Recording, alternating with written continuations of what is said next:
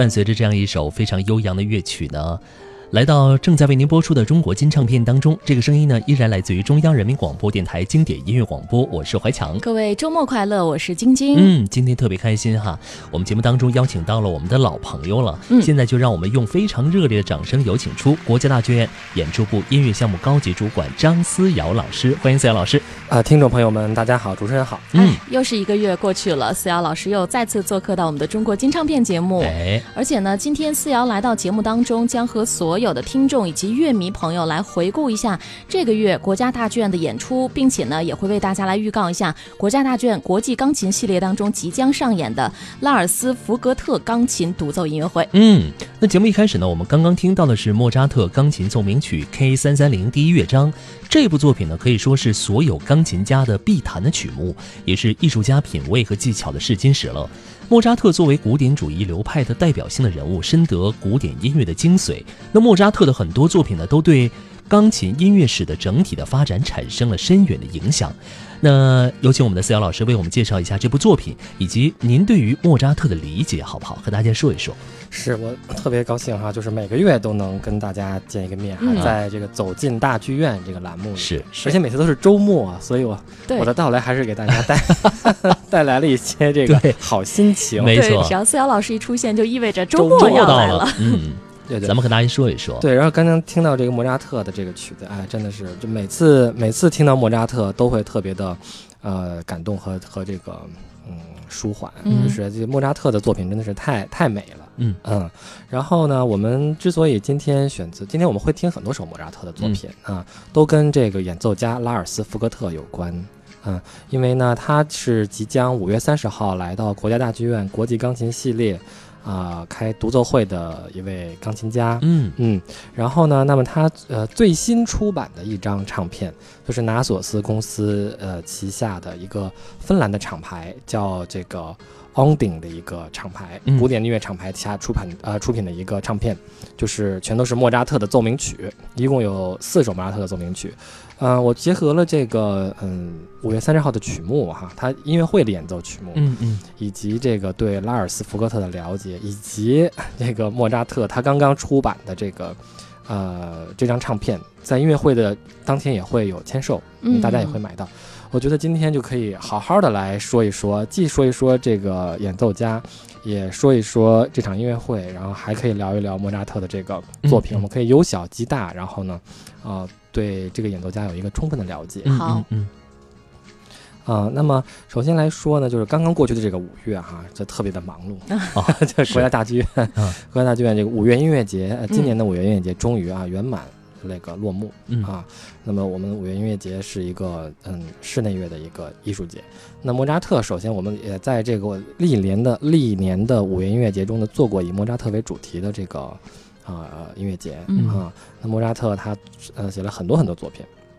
那么对于钢琴家来讲，我想就是刚才主持人的有句话特别对，就是。他是钢琴家艺术品味和技巧的一个试金石，就就所有人你想成为钢琴家，你你都要弹莫扎特，嗯，就是当然了，就是成为钢琴家你要弹的东西很多，比如说你要弹舒伯特，你要弹贝多芬，但是我想莫扎特真的还蛮检验人的，因为呢，他你你没有办法用任何技巧或者是任何其他的这种东西来掩饰你，你就是你是什么样的人，你在莫扎特的作品前就完全暴露无遗。哦，是吗？是这样，因为他。他他音也不算少哈，但是他没有那种很浮夸的这种炫技的这种部分，啊，但是他有他有他那个年代所谓的炫技，就比如说特别有意思一个一个一个桥段，被所就是后来的人无数人来所引用，就是有一次这个奥地利的皇室听完他的这个音乐以后，还在电影里面出现过这个桥段，说。说那个莫扎特先生，您的音乐是挺好，但我就是觉得这个音有点多，就是因为十六分音符跑动嘛，就是特别特别噔噔噔噔那种的。然后莫扎特当时就是。这个比较有才华横溢嘛，就是说说不，陛下，我的音一个都不多，就是这挺桀骜不驯的，就这么一这么一个人。然后他的嗯，他的作品就是属于呃，完全是用音乐说话的嘛，嗯。然后呢，呃，这次我想刚刚所播放的这个嗯 K 三三幺啊，包括他这个整个唱片里面所包含了几首啊，比如 K 二八零啊，K 三幺零啊，我们今天都要听到的，嗯，都是属于这个舒伯特，呃。所谓第二个创作十年中的作品，莫扎特，莫莫扎特，莫扎特，第二个创作十年的作品，这什么意思呢？就是说，很多人一一听到这个编号哈，就是就是呃，对于莫扎特钢琴奏鸣曲的创作时期，都会有一个早中晚吧。但是莫扎特自己的创作时期也有一个早中晚，这有的时候它不是同步的，嗯。啊，对吧？就是如果你要是，比如说莫扎特他很很早，他七岁就可以写奏鸣曲了，嗯，那个是编号是 K 啊 K 六，好像是是一个。呃，钢琴和小提琴的奏鸣曲，呃，那时候人家就开始写这种东西。六岁，哇，七岁啊，七岁啊，天才嘛，天才啊，被帕尔曼誉为人类史上的这个唯一的一个天才。帕尔曼就是已经很天才了吧？嗯嗯，这种，所以呢，呃，这是他第二个创作十年。那什么时候呢？是莫扎特在萨尔斯堡生活的最后的一个阶段。嗯，就你知道，就是莫扎特从小在萨尔斯堡生活，然后当时他那个新任的大主教跟他关系很不好，嗯，很很看不上莫扎特，嗯，然后但是莫扎特又属于那种才华横溢，就是他的才华没有办法被世俗的这种，呃，规矩或者是世俗的这种阶层所所所掩和所束缚，嗯，啊，所以他就经历了这种跟大主教的不愉快以及生活上的这种不愉快，然后他准备决定要。要去维也纳定居的那的最后的那个十年，嗯，所以这套唱片里的这四首奏鸣曲就创作于这个时期，所以是一个嗯，很很有戏剧冲突的这么一段生活经历下嗯写的写了这四首奏鸣曲。嗯你能听到，就是说，比如 K 二八零还相相相对早一点哈，这是他的第二首奏鸣曲啊，就是他的奏鸣曲的创作中是属于早期的，嗯但是实际上在他个人的音乐创作中属于中期的作品了哈。嗯嗯嗯，所以呢，能够听到一些比较愉快的。然后到 K 三三，啊，到 K 三幺零的时候，那就是一个很很很悲剧性的一个作品了。嗯啊，那是他的唯一的一个小调的这个悲剧性的作品，因为当时他母亲去世了，他非常不开心。嗯然后到了这个，我们刚刚听到这个 K 三三幺，又回到了一个那种天真烂漫的这个莫扎特，所以我觉得，嗯，今天一会儿我们可以好好的听一听他的这些作品。嗯那么拉尔斯福格特呢？为什么为什么我说他就是嗯这套唱片对于他来讲挺有说服力的？嗯，因为拉尔斯福格特他既是一个钢琴家，又是一个指挥家，嗯他同时是现在哈是这个英国皇家北方小交响乐团的艺术总监。嗯啊他曾经啊、呃前年来到过国家大剧院，嗯、也是在五月音乐节里面。嗯当时他呢就是自弹自指了这个啊、贝多芬的五首全部的钢琴协奏曲。嗯嗯，作为指挥家和演独奏家，嗯这个这个其实并不陌生，就是熟悉我们大剧院的朋友们就马上就能联想到前两天 这个鲁道夫·布赫宾德老爷爷啊、嗯跟这个德累斯顿管弦乐团刚刚演完了这么两场这个音乐会，这是一个非常非常非常呃伟大的一套音乐会。为什么这么说？就是他能够用两场的时间把五部贝多芬的全部的协奏曲都演完，而且是自己弹自己指哦。他其实牵扯到的精力会是一个啊、呃非常巨大的，因为你想，我们现在这种乐团都是职业的演奏家，嗯嗯，他们出来的那个声音，他们那种在智慧上给予你的这种冲击，嗯，是不是一个人可以对抗的？嗯，而且钢琴协奏曲又是它的本意，就原本的这个意思就是用钢琴来跟交响乐团进行一个竞争嗯和对抗这样的一个呃产物。所以你想，那就是一个人，然后要跟一个乐团进行嗯对抗，嗯，所以慢慢到后来，为什么就是那种神演和神作，就是需要有一个指挥 在在中间平衡一下两边儿，所以就是这样。所以，呃，每当就是这种状况出现的时候，无论是拉尔斯福格特也好，无论是啊鲁道夫·布赫宾德也好，还有之前的，比如说啊米哈伊尔·普莱特涅夫呀，啊这种，或者是穆雷普雷西亚呀等等，嗯他们都是这种。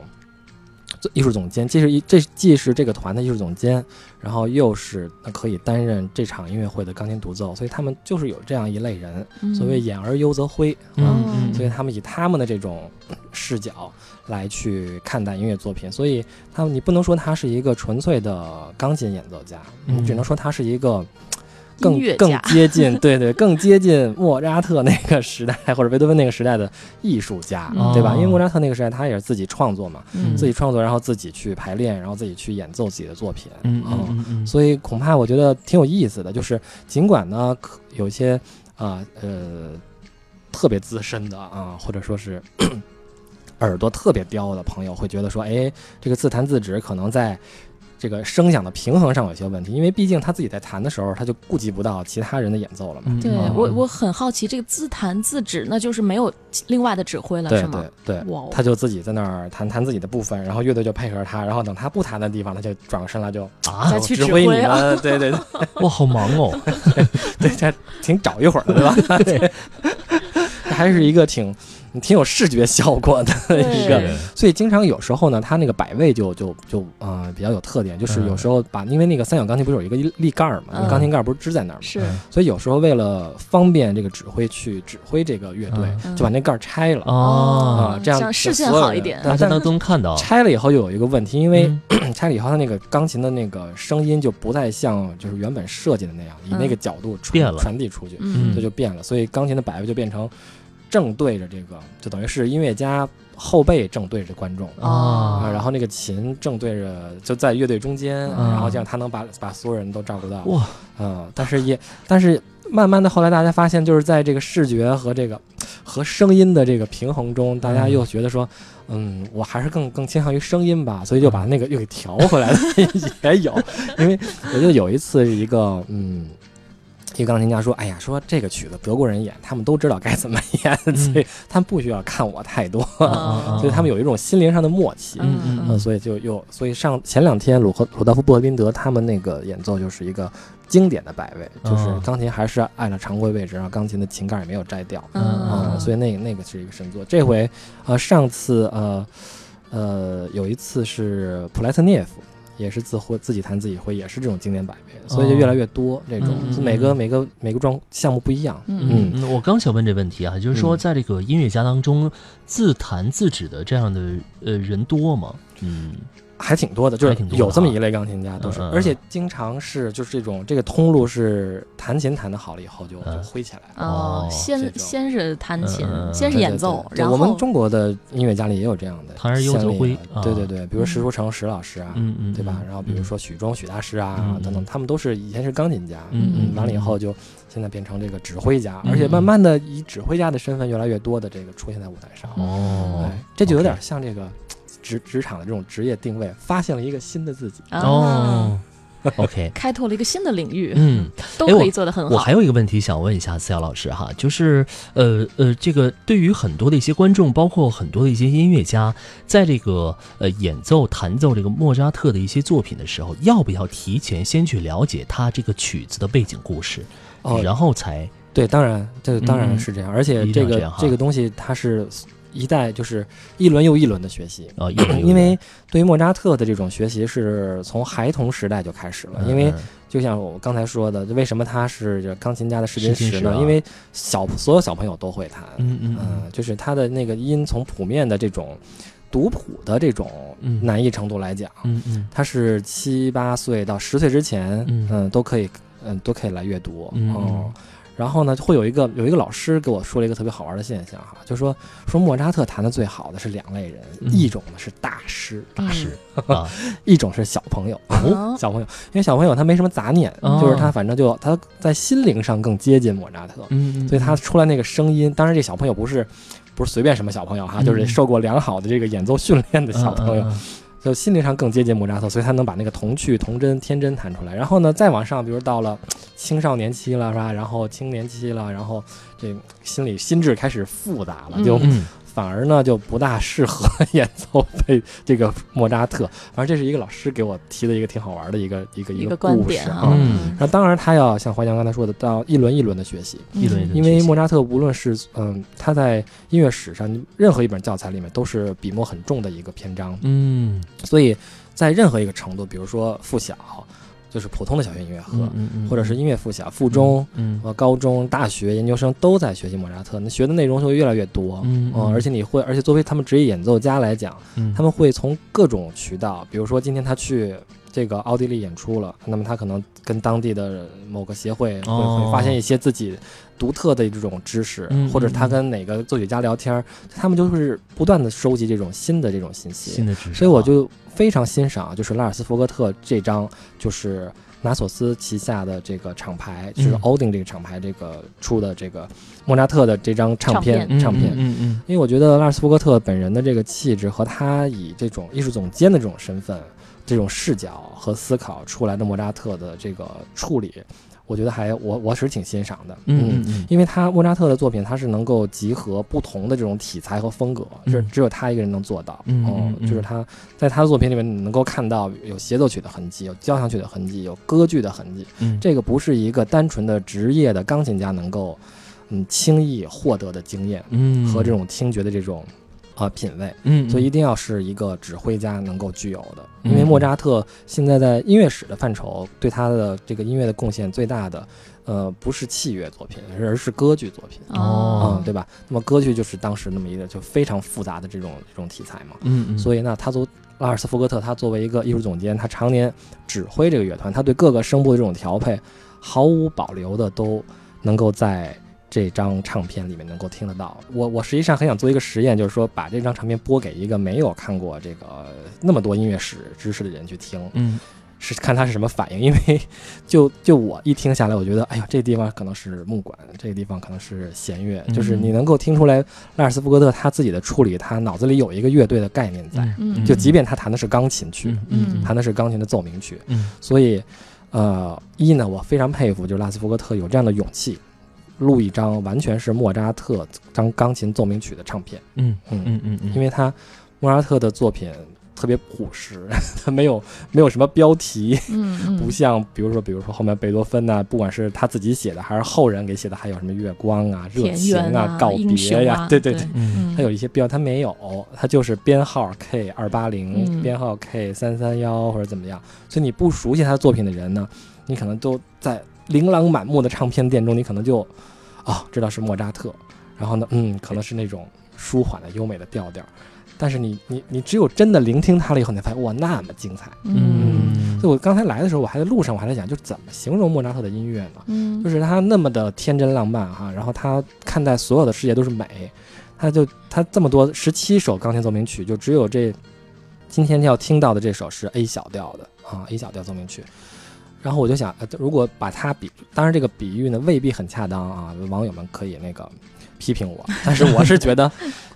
就是它有点像一个特别精呃技术特别高超的这种糕点师，就是做糖果的，嗯。就是他给你的东西都是甜的，嗯。都是这种这种好吃的口味儿。嗯。但是根据他自己的心情，可能他最近比较苦涩，他会给你在里面放一粒海盐，哦，所以你在入口的时候你就觉得，哎，怎么有点苦涩？但是呢，嗯它整体又是甜的，就是它非常丰富的不一样，嗯。你知道，所以就就非常的有意思。哦。嗯需要你慢慢慢慢品味。品它，嗯，所以说呢，这个咱们在这里为大家预告一下哈，国家大剧院的国际钢琴系列当中即将上演的拉尔斯福格特钢琴独奏音乐会，就在下周啊，下周四五月三十号正式的上演。所以说呢，希望大家能够走进大剧院去观赏一下，千万不要错过。咱们先来欣赏一下这个莫扎特钢琴奏鸣曲 K 二八零第一乐章。嗯然后呢，接下来继续回到节目当中，有请我们的思瑶老师，接着为大家来详细的介绍一下。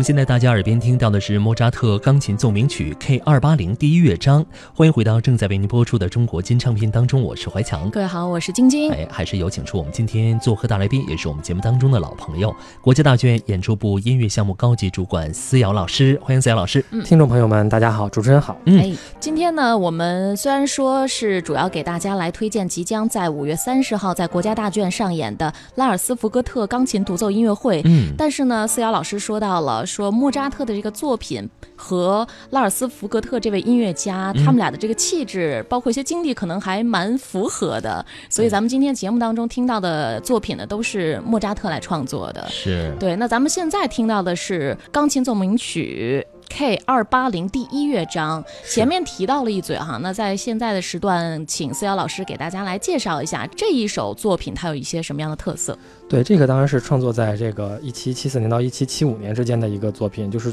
莫扎特的第二首奏钢琴奏鸣曲。嗯。当然就是说，呃，还是聊到这个拉尔斯福格特的这个特点啊，嗯就是他就属于脑脑洞比较大的那种。我觉得莫扎特的这个特别跟他的嗯。气质特别搭，就属于特别跳跃。我觉得他真的是一个特别天才的人。那么天才的人，他的思维的那个步子比我们迈的就大一些，嗯嗯嗯，所以要想谈好莫扎特，就是你你需要有非凡的经历，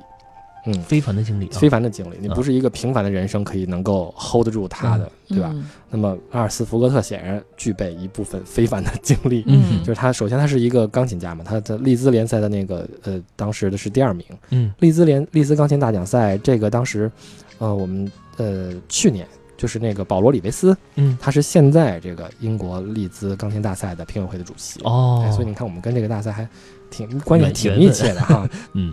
所以这有一个挺有趣儿的事儿，就是说他尽管是第二名，但是对于一个艺术家来讲，名次其实不不是最重要的，嗯他的解读是最重要的。所以你看，尽管没有拿到金奖，但是他迎来了他足够他开启一个比较成功的职业生涯了。嗯，嗯那么到了又演而优则挥，他又作为了指挥，那么他以他更更大的视角和更为丰富的经历来去解读莫扎特，就非常的合适。那么在嗯二八零的作品中，你可以听到经，他是一个。有点像刚刚开始在探索这个新的领域和新的世界，所以二八零这个作品能够听到很多这种惊喜和变化，以及这种探索。所以它的那个呃，给你的就直观的声响的这种反应，都是那种哎，马上又变了。然后它哎，这个地方本来在这个调性上啊，哎，是不是转调了？但其实并没有转调，它只是用了一些新奇的和弦的组合，嗯给给你带来了一种这种新鲜的感受。嗯嗯所以就有点像，嗯，这种一个一个特别高级的一个这个设计师，他正在形成自己的这种创作呃习惯和理念的之前，在探索，就是哎，我这儿添一笔，或者我那儿添一笔行不行？嗯，有点有点这种感觉。嗯，所以这样的这样的步伐就比较比较适合 拉尔斯，嗯就是他的脑洞确实比较大。回头我们等到节目的后半段说到他的那个五月三十号这场曲目的时候，嗯你就会明白为什么咱们今天要这么铺垫一下。变生活，聆听，唤醒世界。欢迎收听《走进大剧院》。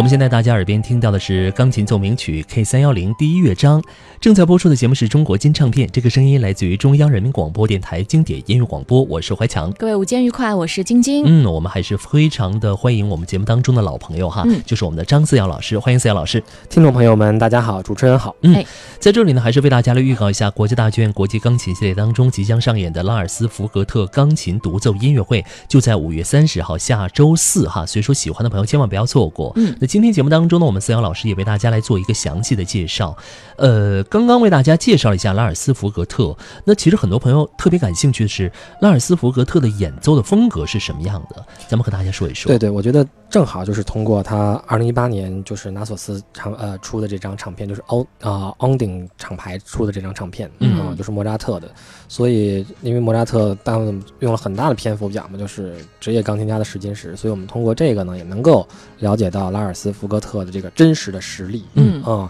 就他就是非常的细腻，而且有大局观。嗯，像刚刚，呃，这个钢琴奏鸣曲 K 三幺零就是很有说服力的一个作品。那么我们熟悉古典音乐的朋友，或者是通过刚才我们的介绍，都已经知道这是，嗯，舒啊莫扎特，呃，在一七七七年、一七七八年之间所创作的七首钢琴奏鸣曲之一啊、就是，呃。这个这个时段啊，莫扎特还在还定居在萨尔斯堡，就是他属于我们刚才说了嘛，这是属于这个在萨尔斯堡最后的十年，过程中所嗯创作出来的，就是嗯经历了很多人生的不愉快，马上马上就要去维也纳定居了。嗯。就是他以为他马上就要迎来一个新的生活，当然我们知道哈，就是其实迎接他的是死亡嘛，就是哦就后来到了维也纳，过不了多久就就去世了嘛。嗯就是他他人生一共只有三十三十五岁，所以呢，在他以为他就是已经受不了这个新的大主教了之前的这十年，在萨尔斯堡最后的十年，嗯当然他一七七七年到一七七八年，他出去所谓叫出国旅游，就是他去他离开了萨尔斯堡，他去了这个曼海姆，去了巴黎。嗯，嗯所以在这个在这个旅行的途中，他创作了很多作品。嗯啊，就这七首奏鸣曲。那么其中呢，有两首是在曼海姆地区创作的，那么还剩下的五首就包括呃 K 三幺零和就我们刚刚听到的 K 三幺零，以及我们在节目一开始听到的这个 K 三三幺，那个都是在巴黎时期创作的。嗯啊、所以这个这七套奏鸣曲充分的反映出来莫扎特就融合不同的风格和体态能力，就是他把所有东西都变成他自己的。嗯啊、所以我觉得为什么说因莫扎特是这么伟大的一个天才，就他他把所有的能够，呃，能够看到的、能够听到的，有的有的未必他都能去过那些地方，但是他就是通过作品所了解的。而且莫扎特，你想都已经天才到这个份儿上，他还去翻阅以前人的作品，就比如说巴赫呀，比如说巴赫的儿子们的这些作品，嗯比如说 C.P. 巴赫呀，或者是 J.F. 巴赫等等等，去研究这些人的作品，嗯研究海顿的作品。嗯都变成他呃去吸收为自己的这种财富，我觉得这是一个特别伟大的一个人。嗯嗯，那这个 K 三幺零，当然在这个创作的时间是他得知他母亲去世了，他非常的他非常的伤感啊。但是莫扎特又是那样一个带给我们人间以笑声来来回应所有的对生活的全部的这么一个人。这个 K 三幺零就是这种感觉，啊嗯，就是你看他一上来就是悲剧性的，嗯嗯，对吧？就是小调 A 小调的，嗯？嗯，而且拉尔斯福格特用他的这种总监的这种艺术总监的指挥的这种视角，你能够在里面听到，就是好像他其实驾驭的不是钢琴，嗯他驾驭的是一个乐队，嗯嗯，能够听到这种各种乐队的这种声部的这种处理，以及比如说渐强，比如曼海姆当时。比较出名的是曼海姆式的渐强，就是一个大的篇幅，然后有一个非常急促的一个渐强，嗯呃，包括他在，呃，拉尔斯在处理这个，嗯，所谓的伴奏声部的时候，嗯你都能够听到，哎，这个可能是大提琴的声部在在在进行处理，嗯嗯。嗯，所以为什么说就这张唱片其实挺经典，就是听到以后，嗯、会觉得非常惊艳，远比你看到的这个唱片的封皮儿要给你带来的震撼要要多得多。哦嗯，所以当然一会儿我们还要再听一个第三乐章，那个就，哎呀，我真听了好多遍我，真的在、啊是吗在家，对我觉得觉得，哎呀，就不开心的时候，你、啊你可以听听莫扎特的作品，你觉得嗯再难你难不过他吧？嗯，就是他都难成这样了，他还给你这种嗯这种这种这种欢乐，嗯我真是觉得这是这多伟大的心灵带给我们伟大的这种启迪。没错，，怎么回微事儿笑回应一切啊、这真的我觉得是已经超乎了一般人的这种没错。这种境界了。对我，其实刚刚我们思阳老师为大家讲解到了这个拉尔斯福赫特这位集钢琴琴家和指挥家于一身的音乐家。他的多重的身份呢，也让我们对他演奏的作品也是产生了非常浓厚的兴趣。那么在五月三十号的独奏音乐会上，他会演奏哪些曲目呢？跟你讲，就为什么今天节目要选莫扎特哈，就跟他这曲目有关。他不演莫扎特，但是、啊但是我看到这个曲目的时候，我真是觉得呃让让我产生了很多这种有趣的想法。嗯嗯他首先上半场呢演的上半场是属于这个勃拉姆斯的，嗯嗯他演两首这个勃拉姆斯的晚期钢琴小品，作品幺幺七和作品幺幺九。嗯嗯完了以后呢，他演一首勃拉姆斯的帕格尼尼主题变奏曲。嗯嗯，这个呃第一册就是帕格尼尼主题变奏曲，一共是两册，嗯嗯，每个都是十四个变奏，他演第一册，嗯嗯这是上半场结束了。嗯那么下半场呢，一上来是雅纳切克的一个钢琴奏鸣曲，嗯然后接下来是贝多芬的热情奏鸣曲。哦，嗯，我不知道您您二位是怎么感受哈，反正我看完了以后觉得，哎呦，这人真是挺逗很跳跃，对，挺跳跃跳脱哈，太跳脱了。为啥？呢？就是他这个，我当时嗯写了一个小小小文，然后就说叫结构严谨，但是这个细腻中带着一点跳跃。嗯这只能这么解释一下。对，就是，所以它上半场是，你看它它整个这套曲目哈，你要说它跳跃呢，但是它又非常严谨，就上半场属于勃拉姆斯，下半场属于奏鸣曲。嗯嗯，对吧？但是你要说它跳跃，就是说它勃拉姆斯，你要知道作品幺幺七和作品幺幺九都是属于勃拉姆斯晚期的，非常那种沉练的这种嗯这种这种作品，深沉的。嗯深沉的爱，爱了克拉拉一辈子了，对吧？又没法表达，不能在一起，然后就把它藏在心底，然后冷不丁的掀开自己这个内心，然后透露一点点话给你，然后呢，一看你没有反应，又又顾左右而言他，哎呀，天气不错呀，什么什么的那种，所以就特别 内心戏好丰富，太丰富了，对吧？嗯但是呢，哎，马上呢就完了以后来一个帕格尼尼主题变奏曲，你知道这帕格尼尼主题变奏曲是属于这个纯炫技的，你知道吧？嗯他他当时那个年代，就是帕格尼尼呃作为这种伟大的这种小提琴演奏家，整个就改变了大家对于这个呃演奏家这个职业的认知，就是、嗯哇塞，就是能够把这个独奏会开成这样。嗯，所以以李斯特当时最最伟大的钢琴家吧，他就改编了一系列的帕格尼尼主题变奏曲。那么嗯勃拉姆斯作为李斯特同同时代的人，他当然不会放过这么经典的主题，嗯但只不过他采取了跟李斯特不大一样的这种。这种炫技的方式，给当时和现在的钢琴家们立下了战书，就是说，你想当职业钢琴家，那么你来弹这个吧，嗯你来证明一下你自己。幺幺七和幺幺九两套这个钢琴小品，内敛深沉，考验了一下这个钢琴家的功力以后，就是内功以后，嗯马上又来一套这个轻功啊，又硬气功，嗯 就是这种感觉的，考验一下你。这上半场就属于勃拉姆斯的就结束了。你看它有一个比较严谨的结构，但是又嗯跳跃，对吧？那下半场呢是奏鸣曲啊，但其实雅纳切克是一个，就是它是属于比较现代了，就是二十世纪这个捷克民族乐派的一个伟大的这个